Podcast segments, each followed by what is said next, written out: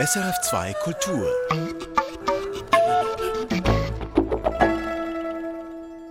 Eine Kindertagesstätte, eine Skateboardrampe, europäischer Elektroschrott, der in den globalen Süden exportiert wurde, dort zu Packen gepresst und zurück nach Kassel geschickt wurde. Das sind drei Projektbeispiele von der aktuellen Documenta, der wichtigen Kunstausstellung, die alle fünf Jahre in Kassel stattfindet.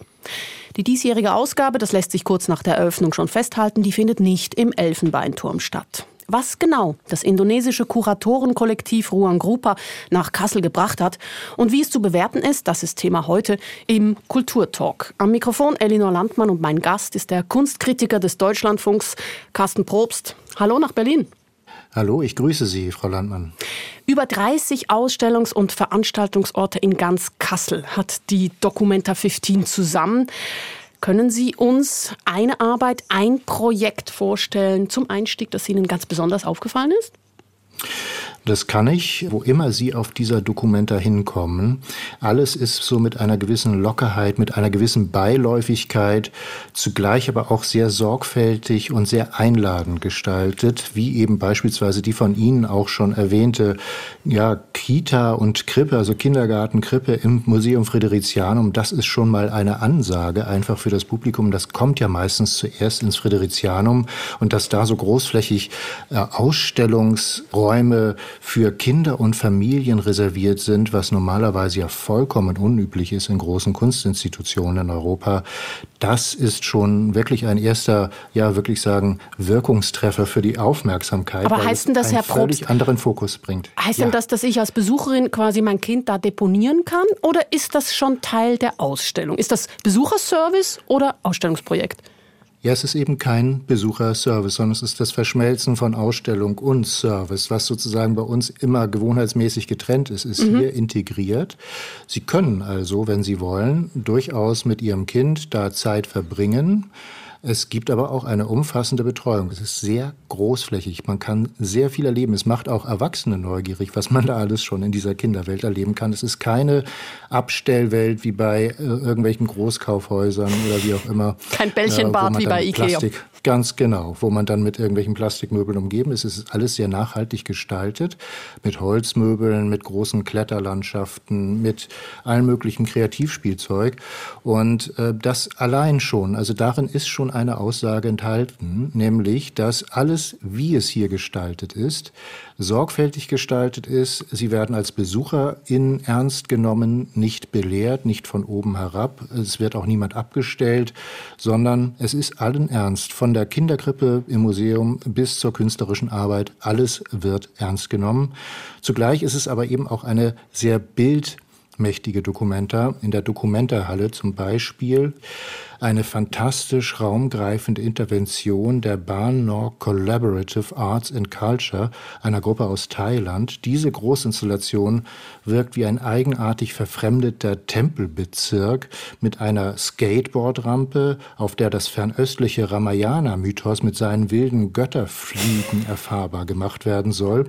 An den Wänden leuchten elektrifizierte Nang Schattenspiele, äh, die so großen Windmühlen eigentlich ähneln und ein riesiges Graffiti-artiges Wandgemälde über viele, viele Meter auf der Wand soll das Mythos eben mit Märchenfiguren der Gebrüder Grimm vereinen, um sozusagen auch noch der Stadt Kassel eine Referenz zu erweisen. Und als wäre das nicht schon alles irre genug, Frau Landmann, produziert im selben Saal die Lumbung-Druckerei eifrig die Programmhefte und Plakate der Documenta, also als solle quasi noch der historische Beitrag Gutenbergs zur Vernetzung des weltweiten Wissens wie selbstverständlich in dieses ganze Setting eingehen. Also auf solche Einfälle muss man erstmal kommen. Mir jedenfalls blieb schon etliche Male auf dieser Documenta bei meinen Rundgängen die Spucke weg. Das heißt, wenn ich Sie richtig verstehe, das sind Angebote einzusteigen, Erfahrungen zu machen, sei es, dass ich jetzt diese Skateboard-Rampe tatsächlich als Borderin nutzen kann. Ich kann aber auch eben als Kritikerin unter unterwegs sein und mir angucken, welche Mythen, was ist wie dargestellt.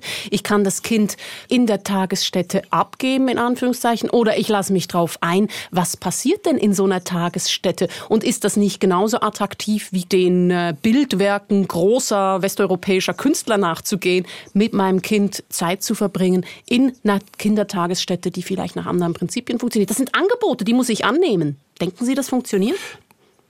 Das sind Angebote. Sie müssen sie nicht annehmen. Sie können sie annehmen. Ich glaube, was entscheidend ist auch für das Denken auf dieser Dokumenta ist, die Dinge werden nicht gegeneinander ausgespielt, sondern sie werden in einen Zusammenhang gebracht. Also, was ist eigentlich äh, der Unterschied zwischen der Betrachtung eines Kunstwerkes, einer künstlerischen Arbeit, die wir toll finden, die uns begeistert und dem Funktionieren einer Kinderbetreuung. Beides kann uns, wenn es funktioniert, uns außerordentlich beglücken und mhm. beides mhm. kann uns auch den Alltag sehr erleichtern. Und da gibt es einen unmittelbaren Zusammenhang, was unsere Wahrnehmung von Welt angeht. Das wird an vielen, vielen kleinen Beispielen auf dieser Dokumenta, sei es von den Wegen oder eben von der besagten Gestaltung her, immer wieder vorexerziert.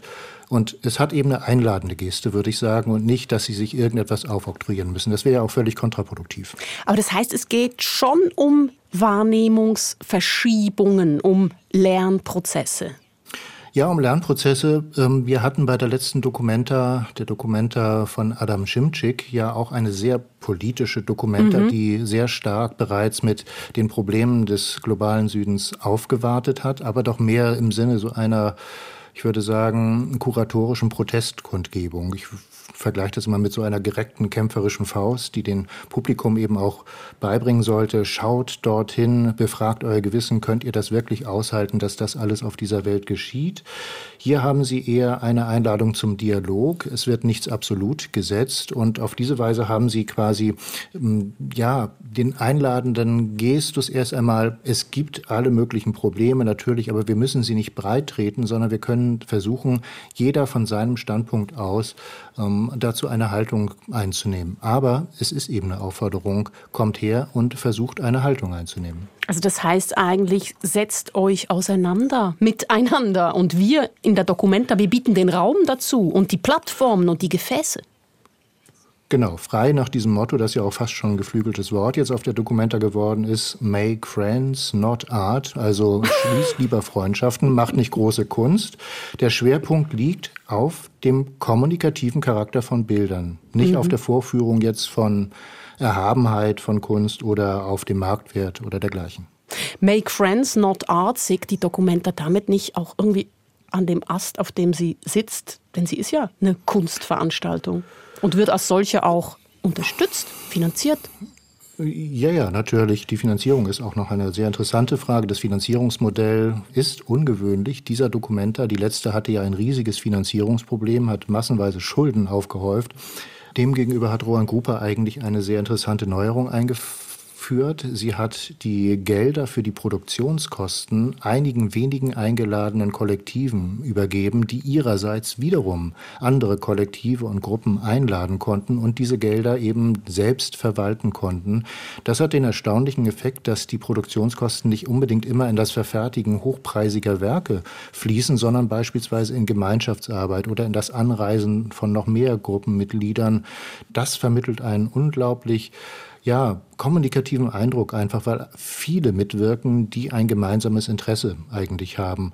Deswegen würde ich grundsätzlich sagen, Weltverbesserung sozusagen hat es auf der Documenta ohnehin schon immer gegeben. Mhm. Es gab immer Gedanken, die Ästhetik zu erweitern in Richtung einer besseren Welt. Aber letztlich bündelt die Documenta immer diese Debatten, was überhaupt als Kunst akzeptiert wird, was wir als Kunst ansehen würden. Und da haben sich eigentlich auch hier schon immer die Geister geschieden. Deswegen ist das eigentlich gar nichts Ungewöhnliches hier. Wenn ich Ihnen zuhöre, dann komme ich ja auch zum Schluss, das ist eigentlich diese Documenta, diese diesjährige, diese Documenta 15, die ist so ein bisschen so ein Anti-Kunstsystem. Denn Sie haben es gesagt, das Geld fließt nicht in die Produktion hochpreisiger, überwältigender Kunstprojekte oder Kunstwerke. Ähm, ausstellen oder ihre Arbeiten zeigen, tun Gruppen, die nicht unbedingt große Galerien haben. Es gibt auch keine großen Kuratoren Götter, sondern es gibt ein Kollektiv, das äh, Verantwortung teilt und Verantwortung abgibt. Ich frage mich so ein bisschen, und ich krieg was dafür, weil hinter diesem Anti steckt ja so ein Versprechen wenn man das ganze System nicht bedient, dann kriegt man was. Was Wahreres, was Echteres ja, das kann man so absolut natürlich nicht äh, beantworten, weil jeder das auch sicherlich unterschiedlich wahrnimmt und auffasst. Einige haben moniert, das ist ja eher ein Festival hier, ein Festival der Kulturen. Wo sind die Höhepunkte? Wo ist die Kunst zum Niederknien? Mein Eindruck ist, ähm, es ist kein dialektischer Kunstbegriff mehr. Also in dem, was Sie eben sagten, was bekomme ich dafür? Mhm. Für, dieses, für diese Anti-Haltung steckt ja gewissermaßen die These, wenn wir schon den Kunstbegriff, den herkömmlichen ersetzen, dann müssen wir ihn durch einen neuen ersetzen, also durch eine Antithese. Und dafür muss es dann auch einen Gewinn geben.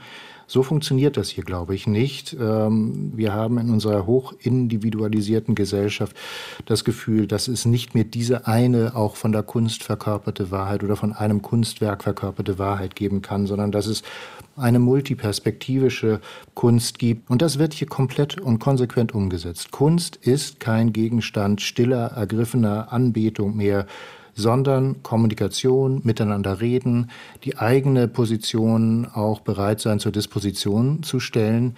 Das hätte ich mir, Frau Landmann, allerdings auch schon im Vorfeld mehr gewünscht, denn die ganzen Debatten, die ja im Vorfeld um die Dokumenta äh, sich gerankt haben, Stichwort Antisemitismus und so weiter, die basierten ja auf extrem festgefahrenen, ja fast dogmatischen Haltungen, die hier auf diese Dokumente eigentlich gar keine große Rolle spielen sollten. Über diese Antisemitismusdebatte wollen wir später noch mal kurz sprechen. Ich habe äh, in diversen Berichten von der diesjährigen Dokumenta gelesen von Bettenhausen. Das ist ein Quartier in Kassel, ein eher vernachlässigtes Quartier, so habe ich das gelesen. Schildern Sie uns, was man dort antrifft. Was hat die Dokumenta dort bewirkt? Ja, dieses äh, Quartier ist ein ehemaliger Industriebezirk in Kassel mit teilweise auch wirklich sehr eindrucksvollen Industrieruinen. Der wird zum ersten Mal eigentlich bei der Documenta bespielt. Sie haben eigentlich äh, vor allem hier auch große äh, Installationen, Habitate, äh, von verschiedensten Künstlerkollektiven. Ich würde das Beispiel das Hübner-Areal nennen, eine erst kürzlich aufgegebene Produktionsstätte eines Eisenbahn- und Rüstungszulieferers. Dort ist ein komplettes Kulturfestival aus Mali eingezogen und zeigt regionale Künstlergruppen aus seinem Programm. Alle diese Gruppen haben nichts mit dem Kunstmarkt zu tun, sondern sie sind wie Ruan Grupa ja übrigens auch, mit ihren sozialen Engagements seit langem in ihrer Region verwurzelt.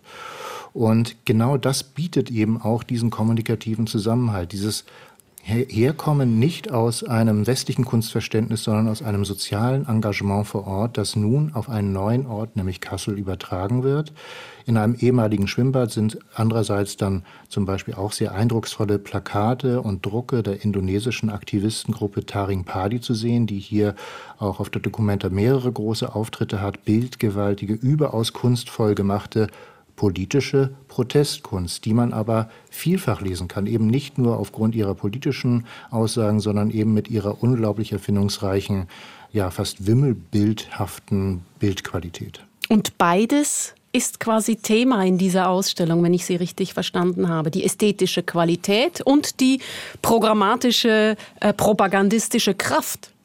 Ja, äh, ich glaube, die politischen Aussagen treten eben ein bisschen zurück hinter diesen Bildformaten, mhm. die allesamt eben diskutabel sind. Ich glaube, es geht nie darum, hier irgendwelche Meinungen hochzuhalten. Das, der Grundansatz dieses Prinzips ist, dass Bilder kommunizieren. Sie kommunizieren aber in verschiedene Richtungen. Und auch wenn sie bestimmte politische Agenden verfolgen, so sind sie doch letztlich vielschichtige und in Traditionen verhaftete Bilder, denen man so sich entschlüsselnd auch nachkommen kann und über die man diskutieren kann, wo man auch sehr viel lernen kann. Wie leicht fiel es Ihnen, an diesen Kommunikationsangeboten teilzunehmen? Das sind ja eben auch Bildwelten, die wir als europäisch geschulte Kunstkritiker oder Museumsbesucherin nicht kennen.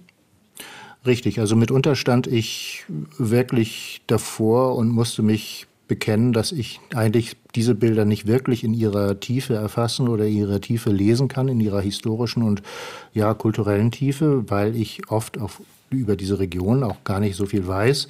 Es gibt natürlich reichhaltige Vermittlungsangebote. Übrigens auf dieser Dokumenta so viele Sitzgelegenheiten, wie ich sie noch nie in einer Ausstellung gesehen habe. Man soll sich also wirklich dahin gesellen und mit den Leuten, die vor Ort sind, sprechen. Das ist aber keine Museumspädagogik, wie wir sie herkömmlich kennen, sondern es sind eher beiläufige Gespräche und das wird unterstützt von einem sehr reichhaltigen Programm. Es wird rund um Kassel, in Kassel, überall Straßentheater, Filmvorführungen an öffentlichen Orten geben und auch Führungen die Sie abholen sollen und äh, in Gespräche verwickeln sollen. Also wenn Sie grundsätzlich das Bedürfnis haben, mehr zu erfahren, dann können Sie das an jeder Ecke in dieser Dokumenta. Darauf wird allergrößter Wert gelegt und das ist mehr als nur ein pädagogisch erhobener Zeigefinger, was man alles wissen müsste. Man muss auch nichts wissen. Viele Bilder sind auch so beeindruckend. Mhm. Kunst bekommt so eine neue Bedeutung, glaube ich, aus Ihren Worten auch herauszuhören. Prozesse sind wichtig, Bilder kommunizieren, sie kommunizieren aber vielschichtig. Im Hintergrund steht immer auch die Möglichkeit zu einer Gesellschaftsveränderung, wenn wir uns in kommunikative Prozesse über Bilder hineingeben. Wie eng schließt diese Dokumenta an Kunstbewegungen der 70er Jahre an? Ja, das ist ganz interessant. Ähm, in den 70er Jahren hatten wir weltweit relativ starke Bewegungen, die versucht haben, äh, sich von den kulturellen Blöcken ein wenig zu lösen, die Kunstautonomie auf neue Füße zu stellen, auch ja, gerade schon die Anmutung von Kunst, wie in der Arte Provada beispielsweise oder beim Fluxus, diese hochpreisige Anmutung der Kunst gegen den Strich zu bürsten.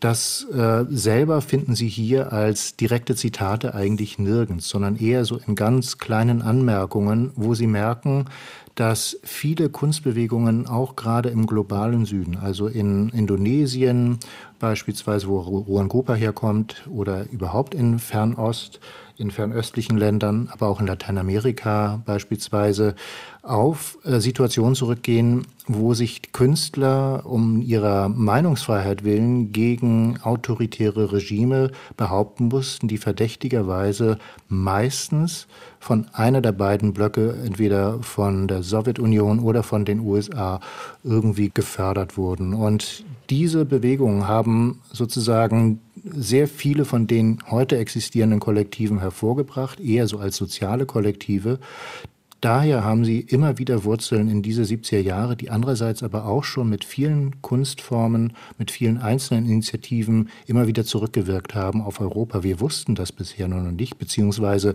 es war Gegenstand von Fachliteratur, von Spezialliteratur, aber so auf das breite Tapet wird es hier erstmals durch diese Dokumente gebracht. Das ist hochinteressant für Spezialistinnen und Spezialisten, für neugierige Besucherinnen und Besucher. Trotzdem wie die Frage, wie zugänglich ist es? Ist das eine Dokumenta, die breit zugänglich ist oder ist es auch ein bisschen eine elitäre Veranstaltung?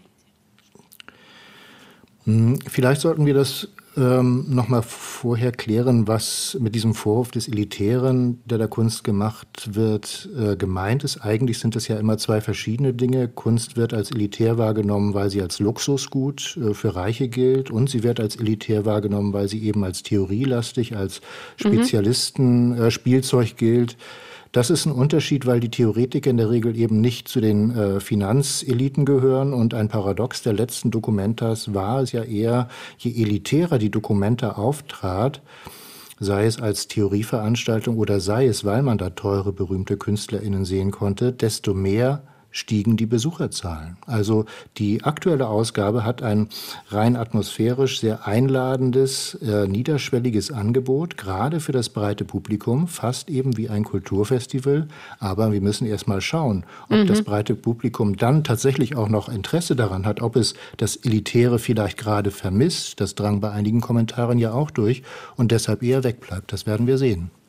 Ich möchte noch auf etwas zu sprechen kommen. Sie haben es kurz angesprochen, die Debatte, die lange vor der Eröffnung der Documenta durch die deutschen und auch internationalen Medien rollte. Es geht um, es ging um Vorwürfe des Antisemitismus gegen eingeladene Künstler, auch gegen Teile des Kuratorenteams. Diese Vorwürfe wurden zurückgewiesen, erneut erhoben, erneut dementiert. Die Folge dieser Antisemitismusdebatte, ich vermute mal, ist, alle Kritikerinnen und Kritiker scannen auf der Dokumente alles nach Antisemitismus ab. War das so und wurden die fündig? Ja, es war in den ersten Tagen in jedem Fall so, dass äh, vieles in den sozialen Medien herumgeschickt wurde. Mhm. Das war fast schon ein Wettbewerb. Wer kann denn sich jetzt da noch etwas herauspicken, was möglicherweise verdächtig ist? Das würde ich wirklich als ein Scheitern der Kommunikation vorab durch die Dokumentarleitung bezeichnen, denn das hätte man unbedingt verhindern sollen. Unterdessen wurde ja ein Kunstwerk einer indonesischen Künstlergruppe verhängt, weil Besucherinnen und Besucher antisemitische Motive ausgemacht hatten. Die Documenta-Verantwortlichen, die sprechen von Figuren, die eine antisemitische Lesart ermöglichen. Also wie das genau weitergeht, das werden wir sehen. Ich glaube, die Debatte um ja, die Bewegung BDS, also die Boykottbewegung gegenüber Israel oder die Haltung Deutschlands im seit Jahrzehnten andauernden Konflikt zwischen Palästinensern und Israelis, die wird sicherlich nicht auf der Dokumenta entschieden und sicherlich auch ohne die Dokumenta lange noch bestehen. Also Sie haben den Eindruck, diese Dokumenta-Debatte, das ist ein Kapitel in einer langen Auseinandersetzung und die Debatte eben um die Haltung Deutschlands in dieser BDS-Debatte, das dauert fort, die, die, die Positionsfindung. Sie ging der Dokumenta voraus. Mhm. Äh, sie hat auch andere Stationen schon genommen, beispielsweise über die Person Joseph Beuys äh, ja. und andere. Ähm, und sie wird auch über die Dokumenta weit hinausreichen, weil die darin, ja, verhandelten Inhalte auch weit über Deutschland hinausreichen. Mhm. Sie haben gesagt, da gab es ein Kommunikationsproblem auch oder Fehler in der Kommunikation. Was meinen Sie da genau? Ja, dass die äh, Dokumentarleitung vorab versucht hat, diese Debatte etwas hastig abzufedern und überrascht zu sein schien, welche Wucht diese Debatte eigentlich entfalten konnte. Dann gab es diese unselige Absage eines Diskussionsformates, das man extra anberaumt hatte ja. im Vorfeld der Dokumenta. We Need to Talk nannte sich das. Das wurde dann nach Intervention des Zentralrates der Juden in Deutschland äh, wieder verschoben, weil man diesen Zentralrat der der Juden nicht mit einbezogen hat aus irgendwelchen Gründen, was man aber eigentlich hätte tun sollen. Das alles zeugte davon, dass man das ganze Moderieren dieser Debatte nicht besonders klug durchdacht hatte, dass man davon in gewisser Weise sogar überrascht war, was mich sehr wundert bei dieser ja sehr ausgefeilten, sehr klug durchdachten, von Ruan Cooper zumindest sehr klug durchdachten und kuratierten Ausstellung.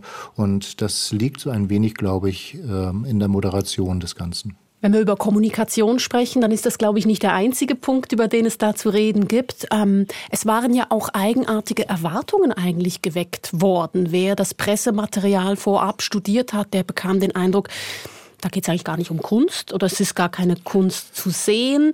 Der wurde auch bombardiert mit sehr vielen sehr woken Begriffen, also Harvest, die Ernte oder es gab ein Kommuniqué dazu, wie die ähm, Guides durch die Dokumenta, wie die vorgehen werden.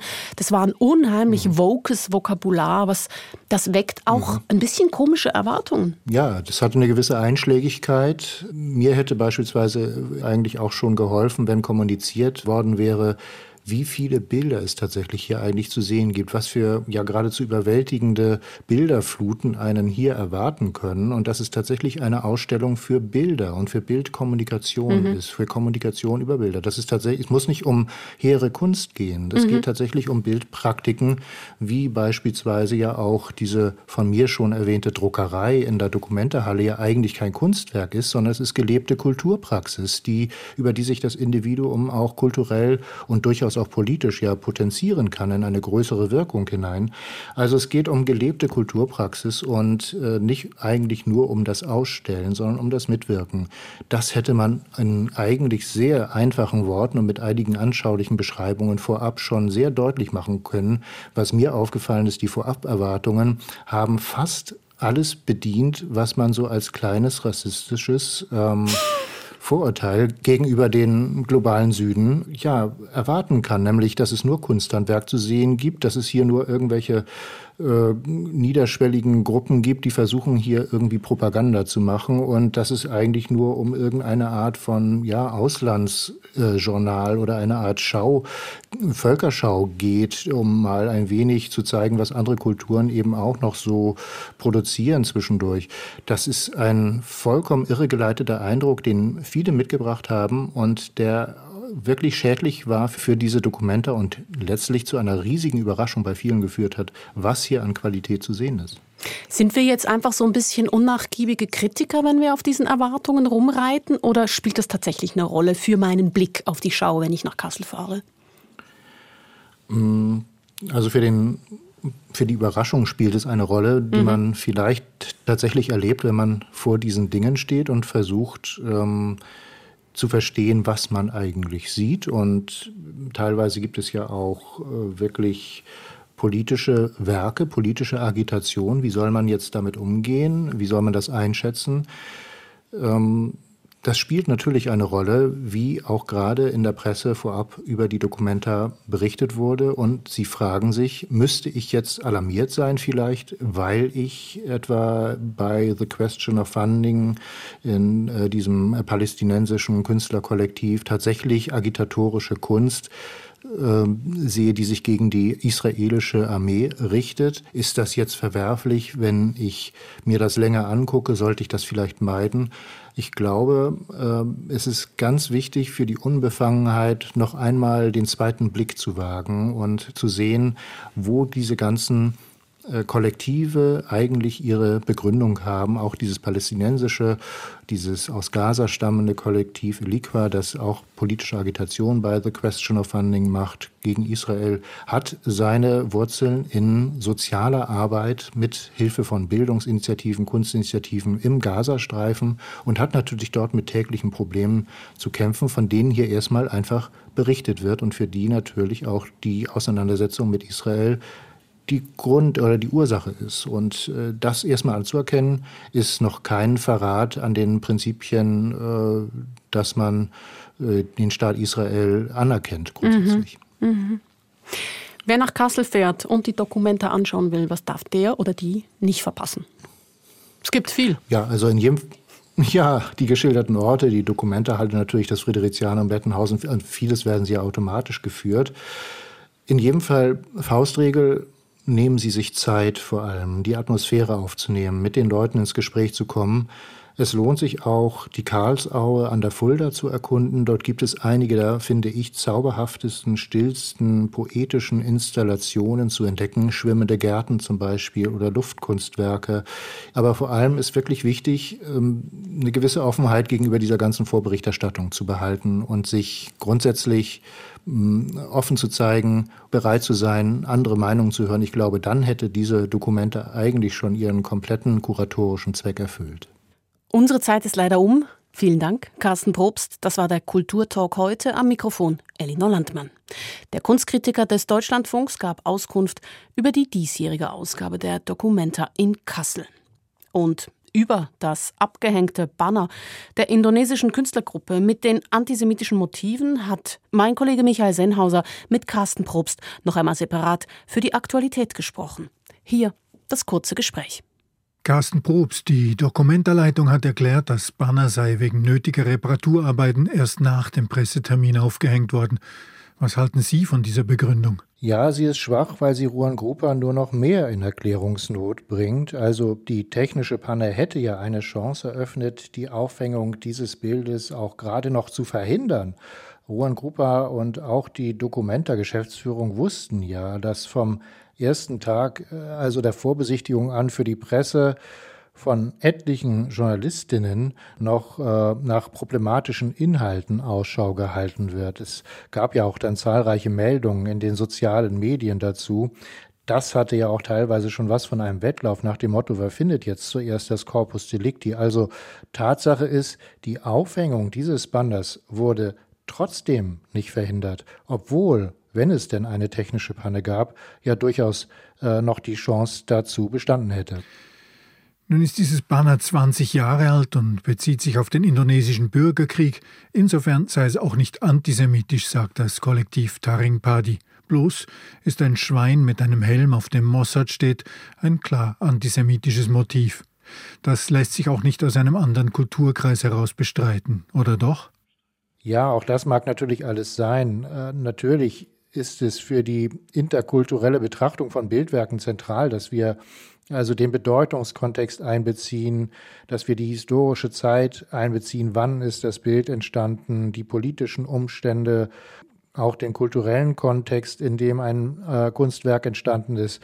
Aber trotzdem, der Ausstellungsort ist Kassel. Ruan Grupa zeigt überall auf dieser Dokumenta kuratorisch hochsensible Verbindungen, Tiefenbohrungen im kulturellen Bereich, im historischen Bereich auf hohem Niveau. Und äh, sie sind seit Jahren zur Vorbereitung in Deutschland. Also sie wissen, dass man solche Motive hierzulande nicht einfach so stehen lassen kann. Nun hat nach langem Zögern auch die deutsche Kulturstaatsministerin Claudia Roth erklärt, das sei auch aus ihrer Sicht klar antisemitische Bildsprache. Wie geht es nun Ihrer Ansicht nach weiter bei der Documenta? Wird das Banner abgehängt werden müssen? Ja, das Banner wird abgehängt werden müssen, weil eben nicht erkennbar war, dass das irgendwie kuratorisch anders vorgesehen war. Äh, der zweite Punkt ist, diese Dokumenta beruht eigentlich wie kaum eine andere vorher auf Vertrauen. Also das leitende Kollektiv, Ruan Grupa, hat einige der Akteure eingeladen und ihnen finanziell und organisatorisch die Lizenz erteilt, weitere Akteure einzuladen. Und das funktioniert natürlich nur, wenn sich wirklich alle über bestimmte Grundregeln klar sind. Und daraus lebt zunächst erstmal auch dieser ja sehr einladende, kommunikative Charakter dieser Dokumenta. Und das ist durch so eine Aktion und die ziemlich laschen Begründungen, die dann auch nachgeliefert wurden, zerstört worden. Es gibt Stimmen, die meinen, mit den ganzen Diskussionen um antisemitische Motive sei der angestrebte Nord-Süd-Dialog der diesjährigen Dokumenta bereits gescheitert. Was halten Sie davon? Zeugen die laufenden Diskussionen nicht eher vom Gegenteil? Ja, der Nord-Süd-Dialog ist so elementar für Europa, dass wir unsere jetzt spezifisch deutschen Befindlichkeiten auch nicht einfach über alles stellen dürfen. Also dieser Dialog muss weitergehen, der wird weitergehen, denn da geht es ja auch um viel mehr jetzt als nur um die Frage nach der historischen deutschen Schuld. Man darf jetzt andererseits auch nicht den Fehler machen und zum Beispiel so in alte Vorurteile zurückfallen. Menschen aus den muslimisch geprägten Ländern sind nicht automatisch alles Israel-Feinde. Das ist ja eher die Argumentation der neuen Rechten in Deutschland. Was Kunst darf und was nicht, ist klar kulturell geprägt. Da ist es ja eigentlich nicht überraschend, dass dieser angestrebte Nord-Süd-Dialog des diesjährigen Documenta-Konzepts unauflösbare Verwerfungen deutlich macht. Wer setzt denn nun die Grenzen? Die deutsche Politik oder die Documenta-Leitung? Das ist eine ganz schwierige Frage, gerade für die Gegenwart. Grundsätzlich müssen wir ja sagen, was Kunst ist und was nicht, was Kunst darf, was Kunst nicht. Das ist ja jetzt nicht als Gesetz vom Himmel gefallen. Die ganze Moderne steht seit der Aufklärung in Europa äh, vor schweren Kontroversen, ist von diesen Kontroversen genau um diese Frage durchzogen. Und wir können festhalten, Kunst findet da statt, wo diese Konflikte eigentlich im Unbewussten oder Halbbewussten der Gesellschaften ja schon schlummern. Also sie fördert eigentlich deren elementare Energien zutage. Und das ist ja ihr großer Vorteil. Allerdings, wie gesagt, wir haben es hier mit einem durchaus repräsentativen großen Ausstellungsvorhaben zu tun mit der Documenta. Und dass das in den Bereich äh, politischer und interkultureller Diskussion hineingerät, kann eigentlich niemanden überraschen. Deswegen wäre es umso wichtiger, die Sensibilität da aufs Äußerste hochzufahren und genau solche Unfälle, wie sie jetzt passiert sind, oder vielleicht war es ja gar kein Unfall, zu vermeiden. Erfahren Sie mehr über unsere Sendungen auf unserer Homepage srf.ch-kultur.